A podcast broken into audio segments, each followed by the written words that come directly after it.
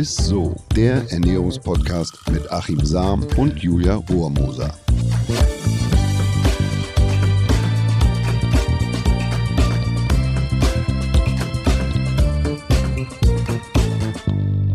Hallöchen, ihr Lieben. Ihr hört ist so, den Ernährungspodcast mit Achim Sam und mit mir, der Julia Rohrmoser.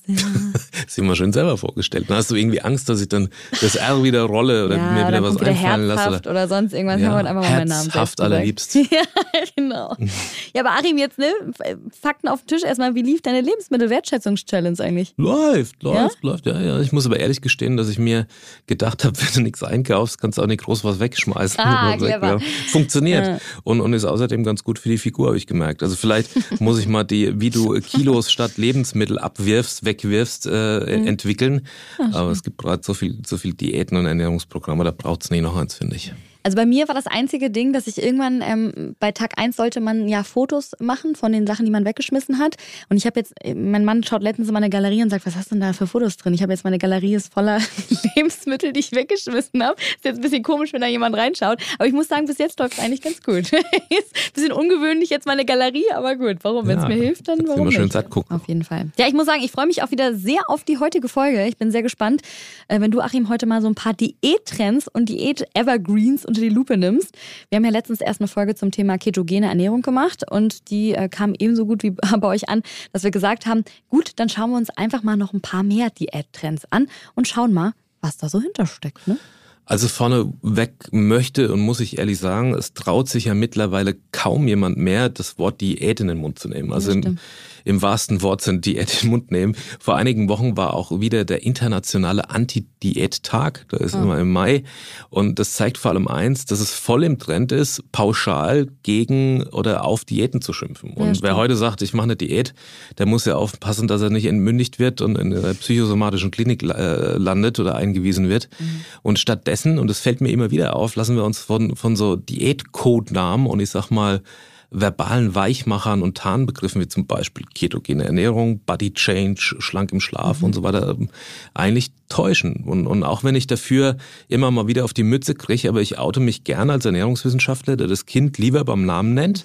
Das ursprüngliche Wort äh, äh Dieta bedeutet nämlich nichts anderes als Lebensweise und dabei ist es sogar ähm, gut und richtig, wenn irgendwo Diät draufsteht. Da muss nämlich auch eine echte, ausgewogene Diät drinstecken. Das ist, ähm, der Gesetzgeber gibt mit der Diätverordnung nämlich genau vor, was äh, drin sein muss für ein gesundes Weniger dran. Ne? Also ja, ja, das ist beispielsweise bei Lebensmitteln oder Shakes, wo Diät draufsteht, müssen beispielsweise zwingend alle essentiellen Nährstoffe in einer bestimmten Dosierung auch enthalten sein, dass man beispielsweise nicht in die Jojo-Falle gerät. Also es muss ein bestimmter ähm, Proteingehalt gewährleistet werden, es müssen alle essentiellen mhm. Fettsäuren drin sein in einer gewissen Dosierung, es müssen Vitamine Mineralstoffe enthalten sein. Also damit will man unter anderem auch sicherstellen, dass man nachhaltig und gesund Gewicht verliert und überwiegend eben Fett und nicht Muskulatur, was ja letzten Endes auch wieder dazu führt, dass man eben in diese Jojo-Falle tappt mhm. und dann äh, letzten Endes wieder mehr Gewicht danach äh, zunimmt, als man ursprünglich abgenommen hat oder als das Ausgangsgewicht war. Und deshalb bin ich da eigentlich ein, ein, großer Fan von und auch von, von dieser Diätverordnung. Und wenn ich, ich bin schon öfter gefragt worden, was würdest du mitnehmen auf eine einsame Insel, wenn du da mal stranden würdest? Ich würde wirklich sagen, klassische, ich würde mir wünschen, dass an den Bäumen da nicht Äpfel, Ananas oder Papayas und Mangos wachsen, sondern Diät-Shakes, weil dann wüsste ich, dass ich eine lange Zeit äh, damit überleben kann. Ja, das sind auch alle gesund, ne? Genau, ja, das ja. kommt aus der Astronautenkost. Letzten Endes, da muss alles drin sein. Du kannst mit den Shakes abnehmen, du kannst aber auch zunehmen, wenn du eben zu viel davon futterst, von diesen Trinkmahlzeiten.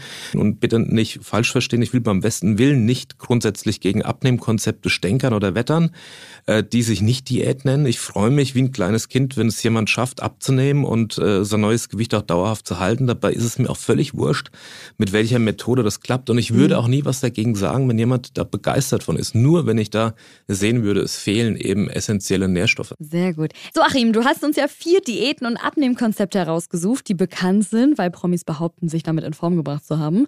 Und du hast die für uns auch ernährungswissenschaftlicher Sicht gecheckt, wie wir das ja unter anderem auch schon bei den ja, Nahrungsergänzungsmitteln gemacht haben. Und deswegen würde ich sagen, let's go, Achim, bist du ready?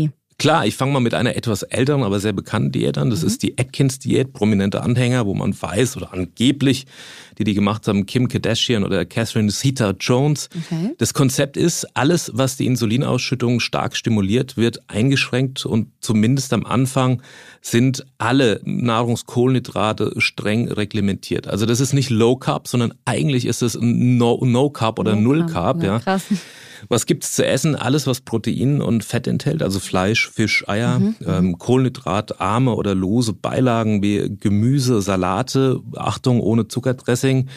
Ähm, das ist, oder die sind erlaubt, also diese, diese kohlenhydratarmen oder losen mhm. Beilagen. Auch Hüttenkäse, Hülsenfrüchte gehen klar Vorteil. Man kann sie satt essen und es äh, sich mit herzhafter Kost letzten Endes auch schmecken lassen. Also musste auch gut funktionieren, ja, so ein harzer ja. Käse oder so. Ja, ist lecker. Tabu sind mhm. aber ähm, Kartoffeln, Reis, Brot, auch Fruchtsäfte, fruchtzuckerreiche Obstsorten, Bananen, Trauben oder Süßkirschen. Das geht da alles oh, nicht. Mann, aber was sagst du denn dazu? Also ist es gut? Bringt es was? Oder würdest du sagen, die Diät ist eigentlich mischt? Äh, für das Konzept von Atkins, da hat er damals wirklich sehr, sehr viel Hohn und Kritik äh, bezogen und gekriegt. Und heute sind die Grundsätze aber tatsächlich weit verbreitet anerkannt und in den meisten Diätprogrammen verankert. Also alles, was heute quasi in dieser Diätwelt Abnehmen-Geschichte äh, ähm, so mit Low Carb, das fußt eigentlich mhm. auf Atkins. Und zum Konzept, die starke Einschränkung der Kohlenhydrate am Anfang der Diät hat ähm, also einen hohen Gewichtsverlust zur Folge, in der Regel bei dennoch guter Sättigung. Also ich sage ja auch immer, Protein und, und, und Fett macht satt. Ne? Wir haben in ja. der Untersuchung in Lübeck gesehen, wenn man äh, sich ein Brot schmiert und macht da die Butter drauf, dann hält das länger satt. Ja. Das sieht man auch da, also Proteine oder wenn man die Kohlenhydrate weglässt, hat man halt eben keine große Insulinstimulation, dann rauscht er auch nicht so ab, Blutzuckerspiegel bleibt konstant, mhm. also die Geschichte, die ich mir erzähle. Außerdem ähm, bleibt durch den hohen Eiweißanteil auch viel der wichtigen Muskulatur enthalten und, und der Jojo-Effekt bleibt eigentlich oh. aus. Mhm. Atkins ist eigentlich eine typische äh, Männerdiät, wie gesagt, für alle, die gern deftig essen und mhm. viel Fleisch essen. Nach einer Anfangsphase werden die Kohlenhydrate vor allem in Form von Gemüse ähm, und Vollkornprodukten allmählich wieder angehoben, in, also prozentual, mhm. sodass die, die, die ähm, eine extrem kohlenhydratarme Kost dann zu einer kohlenhydratbewussten oder eigentlich zu einer Low-Carb-Ernährung wird. So, Bei Low Carb okay. sagt man immer so, was mhm. eigentlich ein Lebensmittel unter 20 Prozent Kohlenhydrat ist Low Carb. Das ist bei Atkins in der Anfangsphase zumindest deutlich geringer ja, ähm, wird zu einer kohlenhydratbewussten Ernährung und ähm, in dieser Form wird es dann auch eigentlich so beibehalten. Also man geht dann eigentlich in so eine Low-Carb-Ernährung über Kohlenhydrate sind ja Treibstoff für Muskeln und Gehirn und mhm. wenn sie dauerhaft fehlen, dann ist man halt mhm. stark schlapp und sehr eingeschränkt in der Leistungsfähigkeit. Das kann gerade in der Anfangsphase äh, mit dieser starken Kohlenhydratlimitierung der Fall sein. Deshalb sollte man den Startpunkt der Diät äh, sich wirklich gut oder überlegen. Also wenn man jetzt beispielsweise Prüfungsphasen hat im mm, Studium ja, oder Ausbildungsphasen oder sich stark konzentrieren muss im Job und so auf der Arbeit, dann sind es keine günstigen okay. Momente. Ja. Sehr gut, alles klar. Dann machen wir mal mit der zweiten Diät weiter. Ich bin sehr gespannt, was das für eine Diät ist. Das ist die sogenannte HCG-Diät. Äh, prominente mhm. Anhänger, angeblich Britney Spears, Oprah Winfrey, Kelly Osbourne. Naja, das Konzept, das ist eher eine Fastenkur als eine Diät. Man nimmt an den ersten Tagen nur 500 Kilokalorien zu sich. Das ist wirklich extrem wenig. Wenn man überlegt, eine erwachsene Frau äh, benötigt eigentlich so um die 2000 Kilokalorien am Tag. Also ich habe schon eine Einschränkung von mindestens 1500 Kilokalorien. Und das Schwierige ist, ähm, dazu verschreibt ein Arzt das Schwangerschaftshormon HCG. Und es wird mittels Spritze oder als Tropfen wird es dann verabreicht und ähm, das HCG sorgt für einen stabilen Blutzuckerspiegel.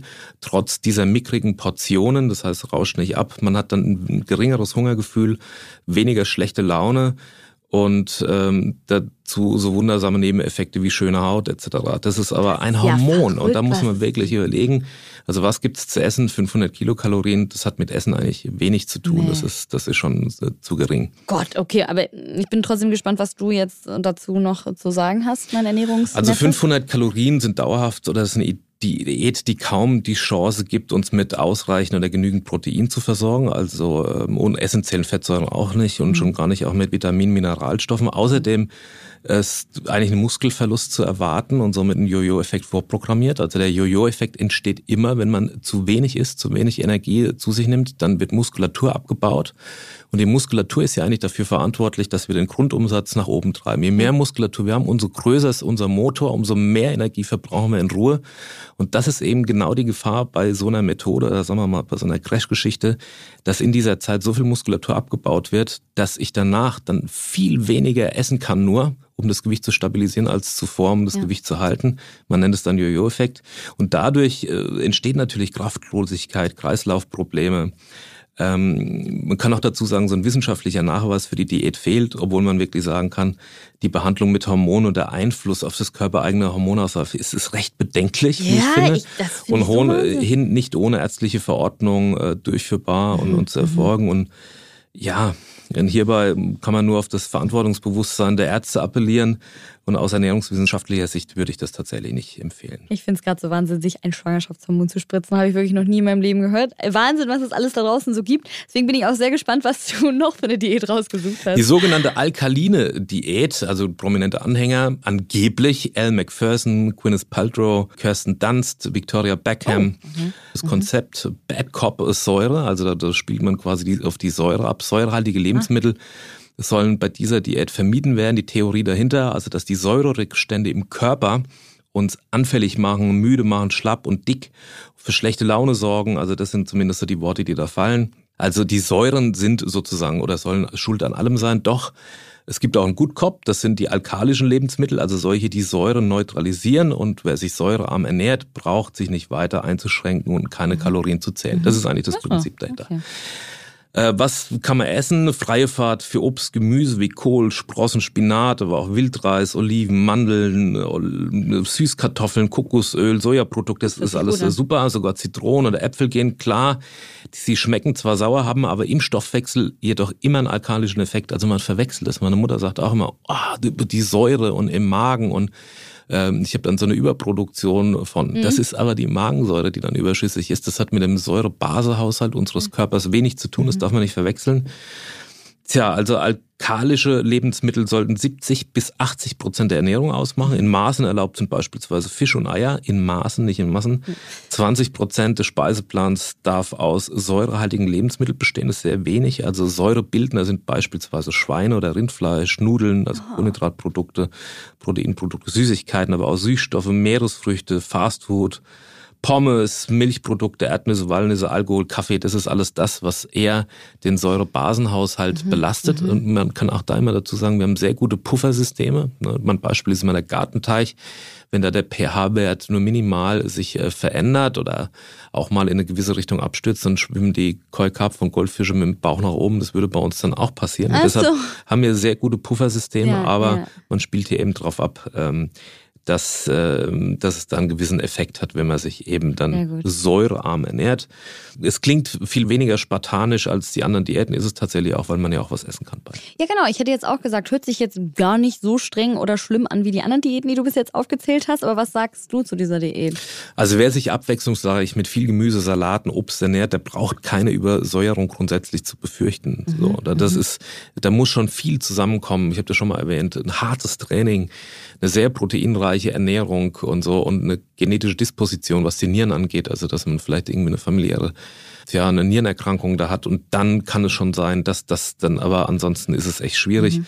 Die starke Einschränkung von säureüberschüssigen Lebensmitteln wie Getreide oder Milchprodukte ist allgemein äh, würde ich nicht befürworten. Der wahre Trick der Diät ist, wer die konzentrierten Energieträger, also beispielsweise Süßigkeiten, Fastfood, auf 20 Prozent reduziert, also fast weglässt, mhm. nimmt allein durch die enorme äh, Kalorienreduktion Ach ab. So, und jetzt nicht, okay. weil man sich äh, säurearm ernährt. Also der eigentliche Säureansatz der Diät ist nicht ausreichend belegt und daher auch nicht allgemein zu empfehlen. Okay, alles klar, dann weiß ich Bescheid. Ich bin gespannt auf die vierte und äh, letzte Diät, die du rausgesucht hast.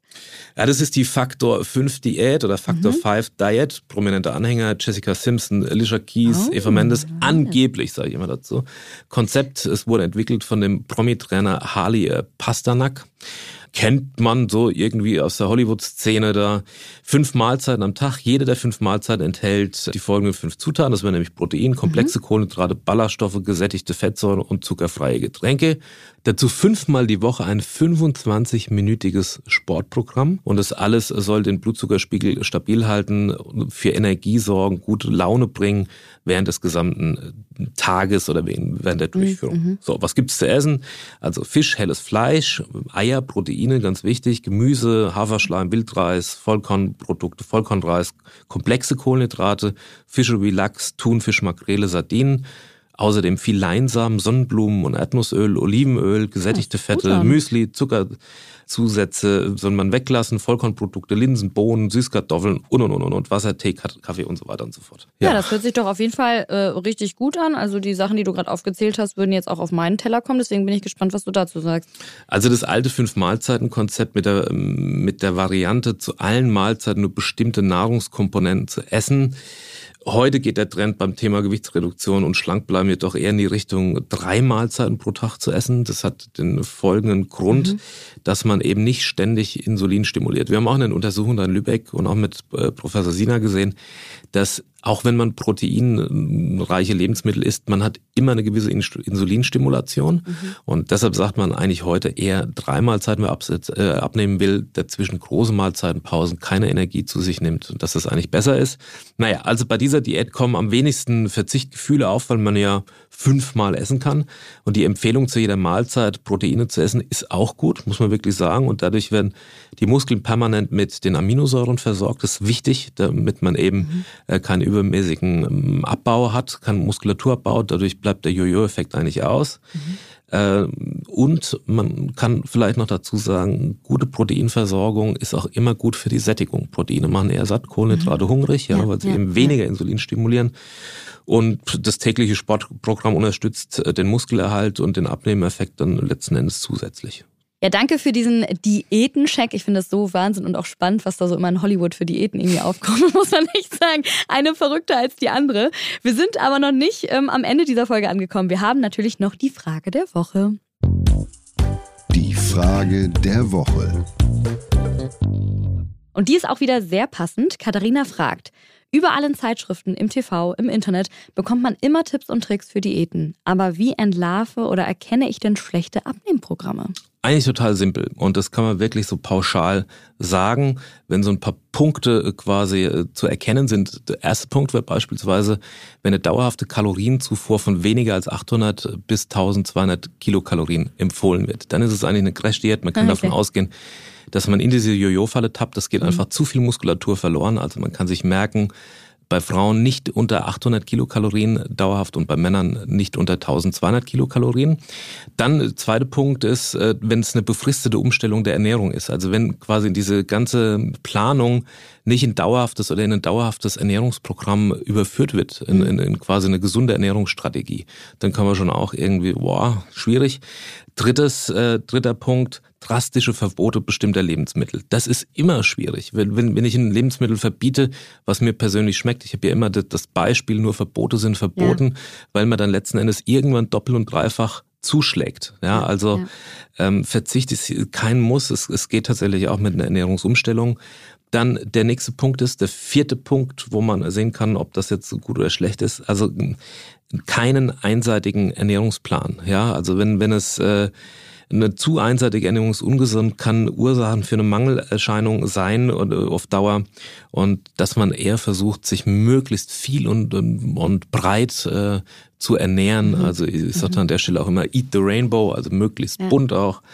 So, und das, wenn, wenn das schon eingeschränkt ist und bezieht sich so auf ein paar Lebensmittel oder auf ein paar Nähr oder die Nährstoffauswahl auch sehr eingeschränkt ist, auch da Vorsicht dann ähm, wenn irgendwie mit, wie bei HCG, mit vielversprechenden Schlankpräparaten und Pillen damit mhm. geworben wird, da auch Obacht, ja, also beispielsweise Appetitzügler, Fettblocker, Abführmittel und so weiter und auch natürlich Hormonprodukte, davon ist tatsächlich abzuraten. Man ja, greift in das endokrinologische System, in, in, das Hormonsystem des Körpers ein und das ist nicht lustig. Was, ne? Man ja, muss ja auch die Zeit danach denken, auch wenn man da schnelle Erfolge sieht. Aber ähm, die Nachwehen und so, die sind dann meistens dramatisch. Und letzter Punkt, ähm, wenn dauerhaftes Abnehmen versprochen wird ohne Bewegungs- oder ähm, Sportprogramm so hart wie es klingt, ja, aber einfach abnehmen äh, im Schlaf oder auf der Couch funktioniert tatsächlich nicht, auch wenn das so ein Wortgeklingel ist und wenn es oft so versprochen wird. Ja. In den Programmen stecken dann meistens knüppelharte Sport- oder Bewegungsprogramme mit, mit drin. Also ähm, das ist nicht anzuraten. Das hat man auch so Anfang der 90er Jahre schon erkannt, dass Bewegung ein, ein großer Baustein ist, nicht nur Ernährung. Ja. Ähm, und das haben wir ja auch schon eine Folge zu gemacht, wenn man das berechnet. Ja, und das sind die Punkte, wo man wirklich erkennt, ist das jetzt ein sinnvolles ja. Abnehmen-Diätprogramm oder eher weniger. Richtig, richtig gute Tipps. Danke dir, Achim.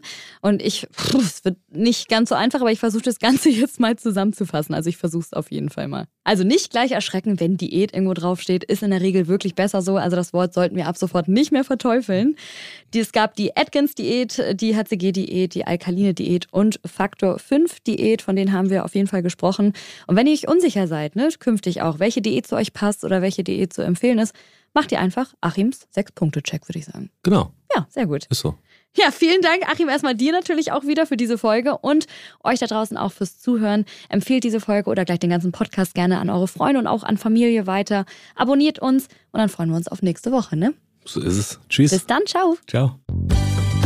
Dieser Podcast wird euch präsentiert von Edeka. Wir lieben Lebensmittel.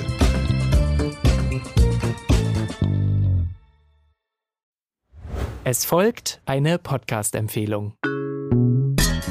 Lou, bist du bereit? Ich bin sowas von ready. Are you ready? Herzlich willkommen bei Cheers, dem Weinpodcast mit Lou. Das bin ich, studierte Weinexpertin, Weinwirtschaftlerin und Weinbloggerin. Und ich bin Jonas. Ich bin hier, um Lou eine Menge Fragen zu stellen, denn wir sprechen in diesem Podcast über Wein, über Spannendes und eigentlich alles, was man wissen muss. Egal, ob man Weinanfänger ist oder fortgeschritten, dieser Podcast ist für alle bestens geeignet, die Bock auf Wein haben. Ja, welcher Wein passt zu welchem Essen? Warum ist Säure im Wein eigentlich so wichtig? Und wie kommen die Aromen in euren Wein rein?